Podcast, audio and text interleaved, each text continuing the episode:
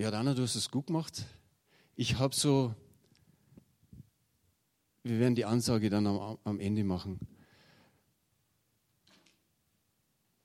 Ich habe so ein paar Geschwister eingeladen, die Gottesdienstleitung zu machen.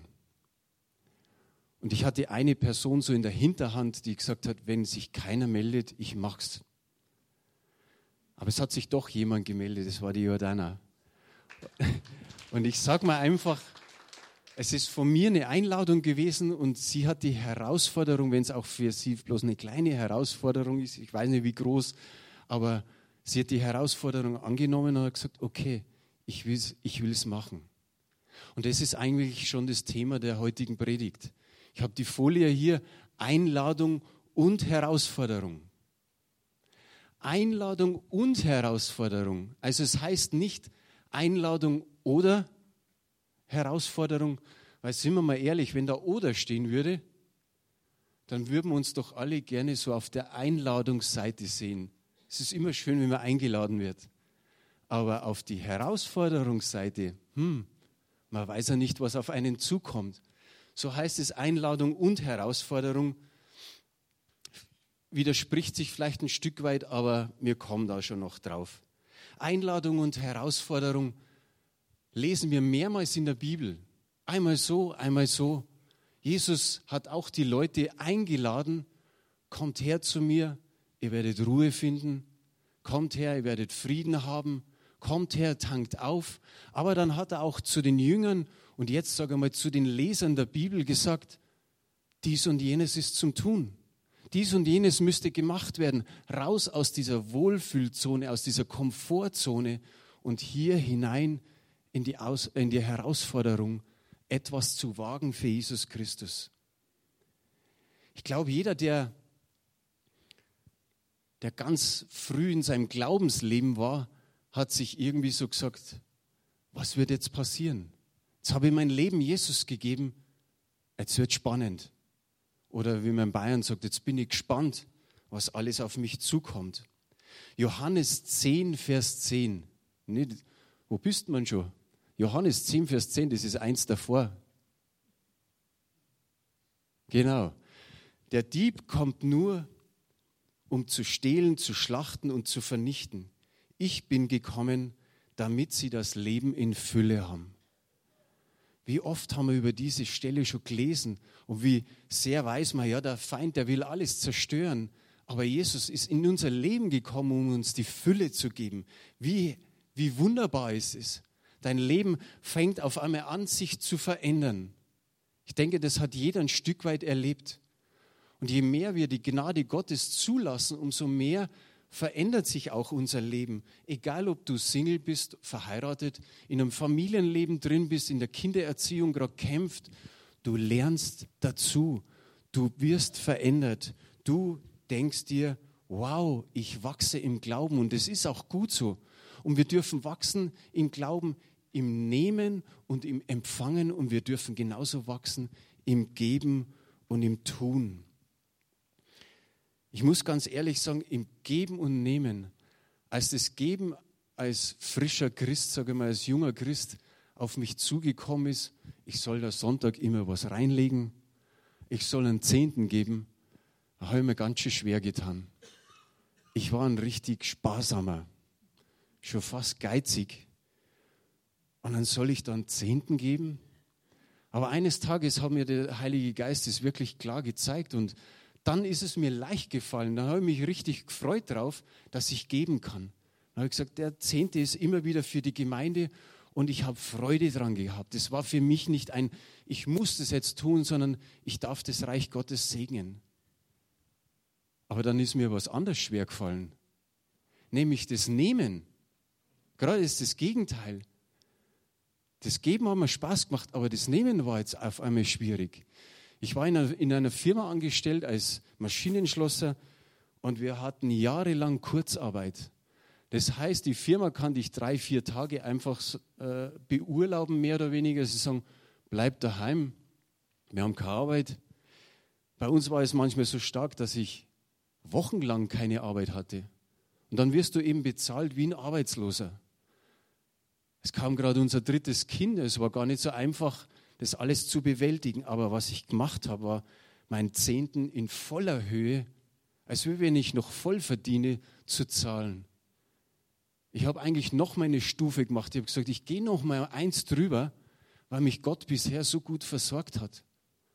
Und es hat geklappt. Gott hat uns immer wieder versorgt. Auf einmal musste ich aber nehmen. Da gab es den einen oder anderen Bruder, die eine oder andere Schwester, die einfach gesagt hat, hier steckt mir ein Kuvert zu. Ich dachte, das ist eine Geburtstagseinladung und daheim machst du auf und sagst, boah, da ist Geld drin. Aber das, da habe ich gekämpft am Anfang, das anzunehmen. Es ging so weit, dass Leute, die Jesus nicht nachfolgen, die sind zu mir gekommen und so, da, das ist für dich. Und da waren 500 D-Mark damals drin und ich habe mir gedacht, boah, das war mein Vizeboss und ich kon, sagte zu ihm, das kannst du nicht machen. Hat er gesagt, wieso kann ich das nicht machen? Okay, es ist für dich und deine Familie. So habe ich mich bei dem immer wieder gefunden, dass ich mir jetzt da das schwer tue. Jetzt kannst du die nächste Folie hintun. So, wenn ich heute über Einladung, nein, da ist doch nach Johannes ist doch eine Folie, die wir vorher gerade gehabt haben. Genau.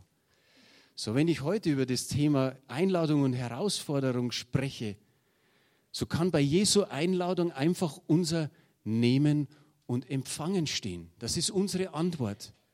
Wenn Jesu Herausforderung zu uns ist, dann sollte bei uns das Geben, die Hingabe, das Tun und die Taten stehen. Schon an meinem Beispiel sehen wir bei diesem Geben und Nehmen, dass man ein bisschen linkslastig sein kann oder ein bisschen rechtslastig. Oder wie man so schön sagt mit dem Pferd, du fällst auf einmal auf der einen Seite des Pferdes runter oder auf der anderen Seite.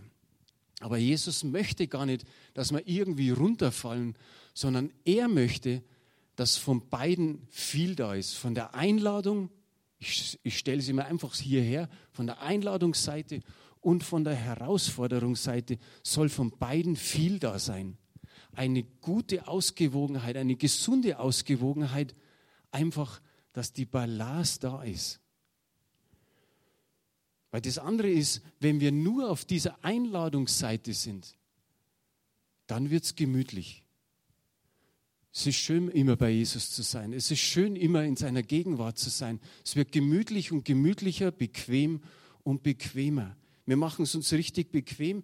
Wir werden mehr selbstzentriert es ist wichtig, was für mich von Jesus gegeben wird und man schaut gar nicht mehr über den Tellerrand hinaus. Das andere ist, wenn wir nur hier sind, wird es ständig hektisch, wird stressig, ist es eigentlich immer eigentlich eine Überforderung für uns.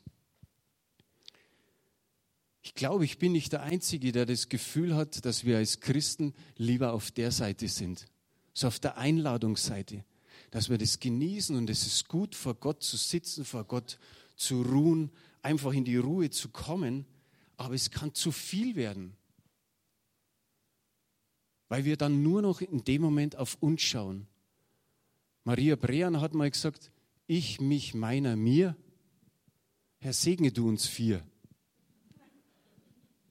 Und das sollte nicht sein. Es sollte zwar sein, dass er uns segnet, aber ihr versteht es, wenn ich sage, wir brauchen aber auch die Herausforderungsseite.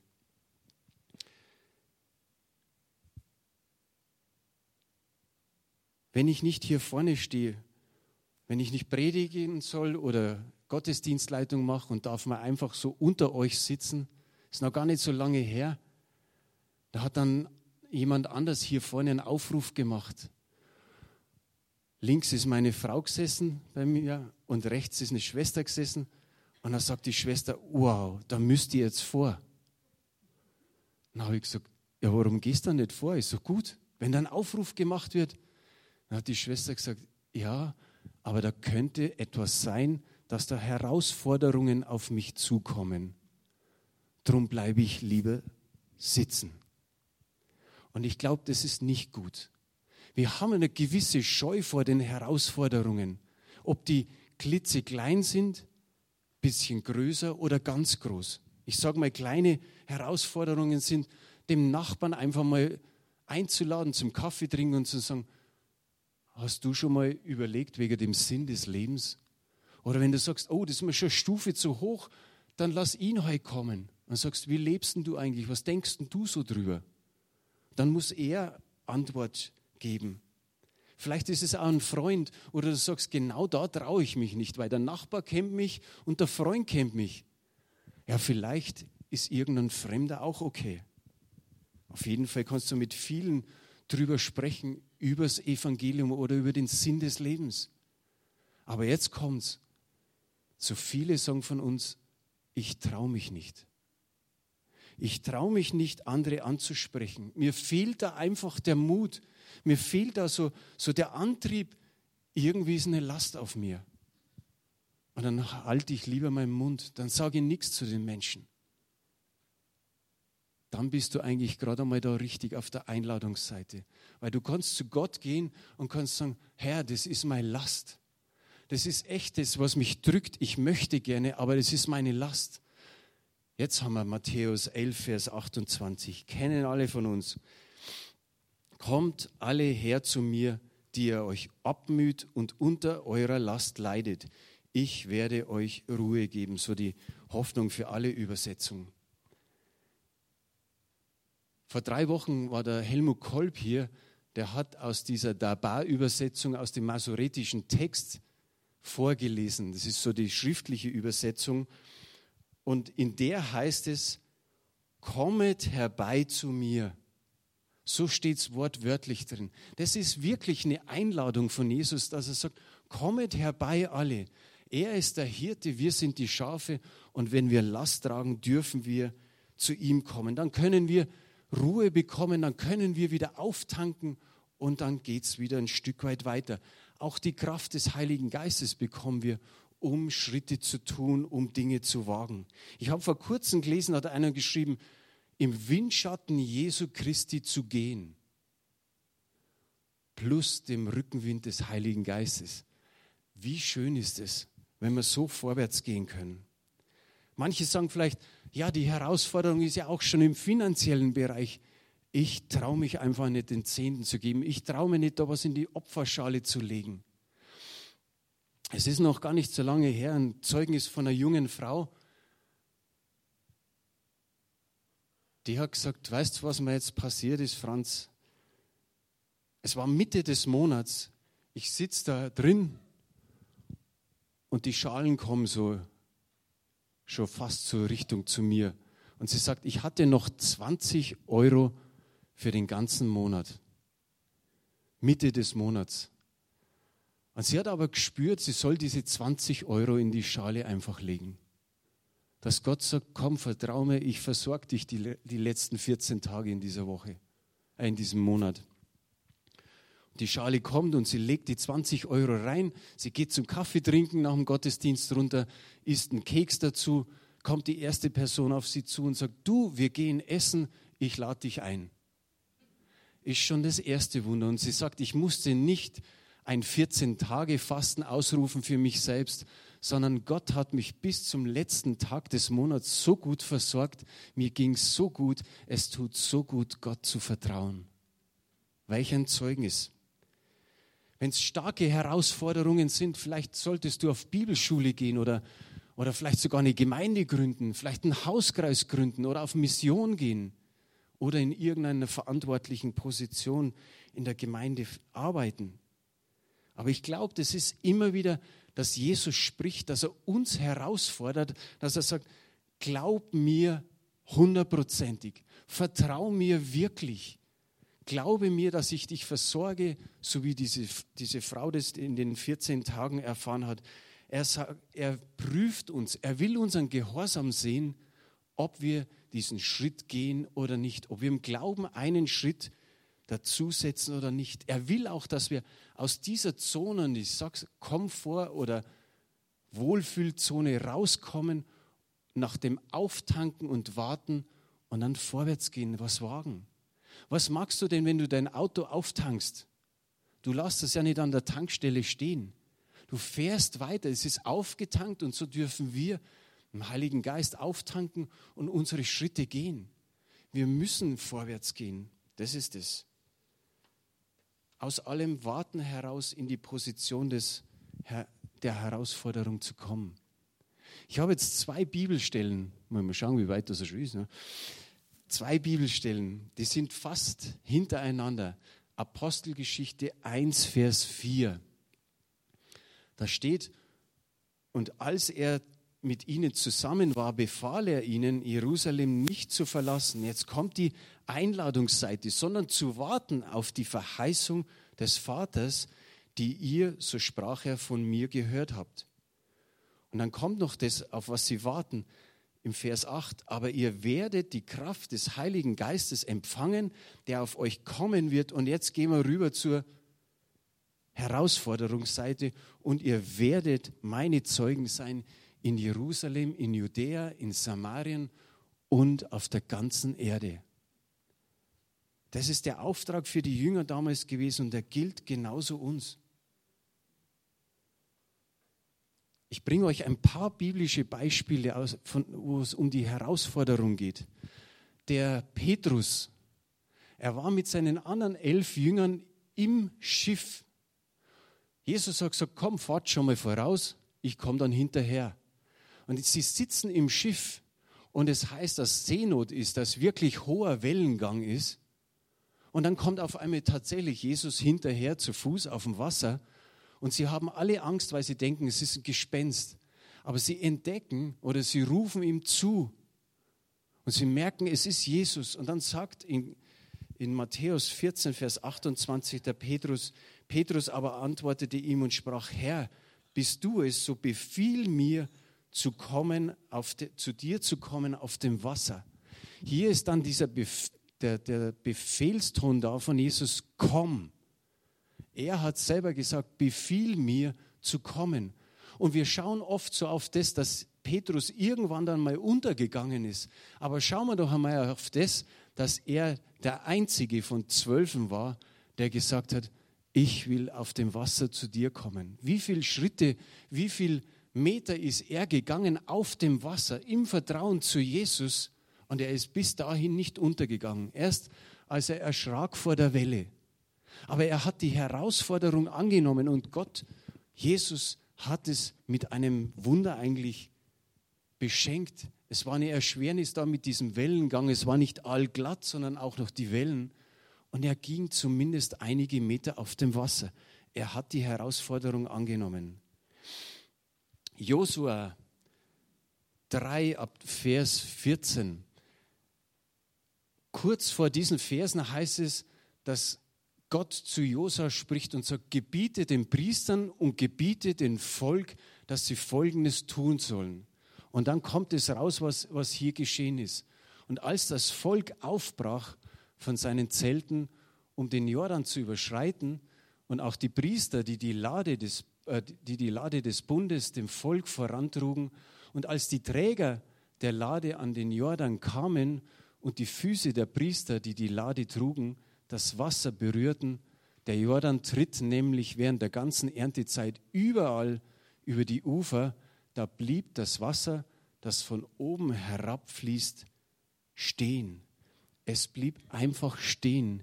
Hier ist noch eine Erschwernis, dass der Jordan nicht einfach so ein Rinnsal war, sondern der trat überall über die Ufer. Sie haben keine Stelle gefunden, ein Schiff zu bauen und, und da mal so hin und her, so ein Shuttle-Schiff, bis da die zigtausende und hunderttausende Israeliten rübergehen, sondern sie gingen trockenen Fußes drüber.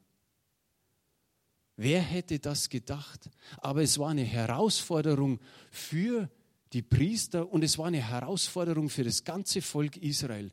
Das ganze Volk Israel hat gesagt, ja, das tun wir und sind Richtung Jordan marschiert und die Priester vorne dran. Und sie sind in das Wasser hineingestiegen am Ufer. Pitsch, patsch. Und sie standen drin und ab da erst hat sich ein Wall aufgetürmt. Das Wasser blieb stehen. Die Priester mussten sich die Füße nass machen. Apostelgeschichte 8, Vers 26. Der Philippus ist unterwegs und zwar in Samarien. Und wie schön ist es, Es hat vorher geheißen in Apostelgeschichte 1, Vers 8,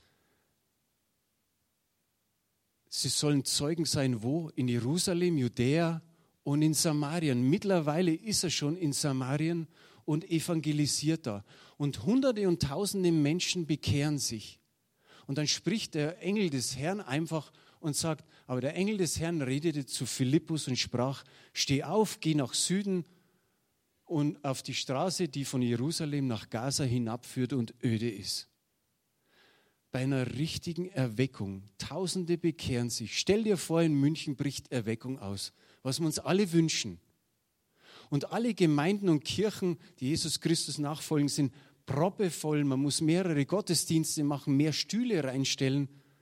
Und man freut sich total. Und dann spricht ein Engel zu dir und sagt, steh auf und geh.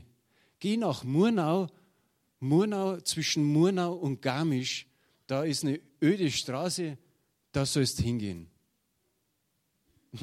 da drüben hat jemand gelacht. manche schmunzeln, das ist echt so. Geh, geh 80 bis 100 Kilometer, das war die Strecke, die der Philippus gehen musste. Geh an diese Stelle, mehr hat, mehr hat er noch nicht gewusst. Und er ging.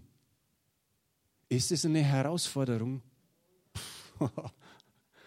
Wir würden wahrscheinlich alle sagen, Mensch Herr, jetzt wo endlich in München Erweckung ist, wir müssen alle Kräfte mobilisieren, das, das, das geht jetzt nicht.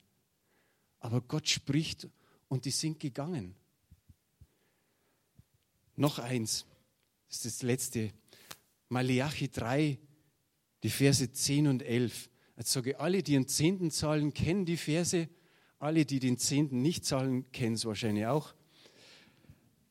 Da steht, bringt aber die Zehnten in voller Höhe in mein Vorratshaus, auf das in meinem Haus Speise sei, und prüft mich hiermit, spricht der Herr Zebaoth, ob ich euch dann nicht des Himmelsfenster auftun werde und Segen herabschütten, die Fülle. Und ich will euch und ich will um euretwillen den Fresser bedrohen, dass er euch die Frucht auf dem Acker nicht verderben soll und der Weinstock auf dem Felde euch nicht unfruchtbar sei, spricht der Herr Zebaoth. Wow. In den Versen davor spricht er einfach, ihr seid verflucht, das Volk Gottes ist verflucht, weil sie den Zehnten nicht geben, weil sie ihn damit betrügen. Hier steht viel von Segen, den wir bekommen können und sogar so ein Segen, herabschüttende Fülle, so im Urtext heißt es so, dass eigentlich gar kein Raum mehr ist. Du hast gar keinen Platz mehr für diesen Segen, den Gott geben will. Und es ist schwierig, das ist allein schon die Erschwernis, diesen ersten Schritt zu tun. Ich habe es euch erzählt, wie es mir gegangen ist. Ich, ich will hier keinen Druck machen, sondern einfach auch das ist nur ein Beispiel, dass Gott herausfordert, dass er sagt, bring es, gib's mir mal, Schau mal, wie es ist. Und der Hammer ist, dass ja Gott hier in der Herausforderung steht, dass wir sagen können, ich prüfe dich, ich schau mal, ob es tatsächlich so ist.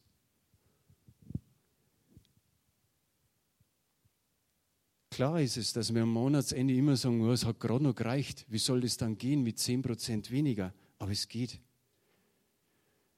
Ich sage mal, wir sind begeistert von dem Philippus, dass der so einen Einsatz gezeigt hat, um von einer Erweckung wegzugehen und diesen Äthiopier dann zu erreichen. Was ist passiert? Das Evangelium ist von Jerusalem, von Israel nach Äthiopien getragen worden durch diesen Äthiopier. Wie stark ist es? Einen zu bekehren, der dann in seinem Land wieder etwas bewirkt. Wir sind begeistert von einem Petrus, dass der auf dem Wasser geht. Aber er hat den Mut gehabt, diese Herausforderung anzunehmen und ist rausgestiegen aus dem Boot. Wir sind begeistert von dem ganzen Volk und Josua und den Priestern, dass sie sich eigentlich, ich sage mal, am, am Ufer positioniert haben, haben sich die Füße nass gemacht, zumindest die Priester, und das ganze Volk konnte gehen.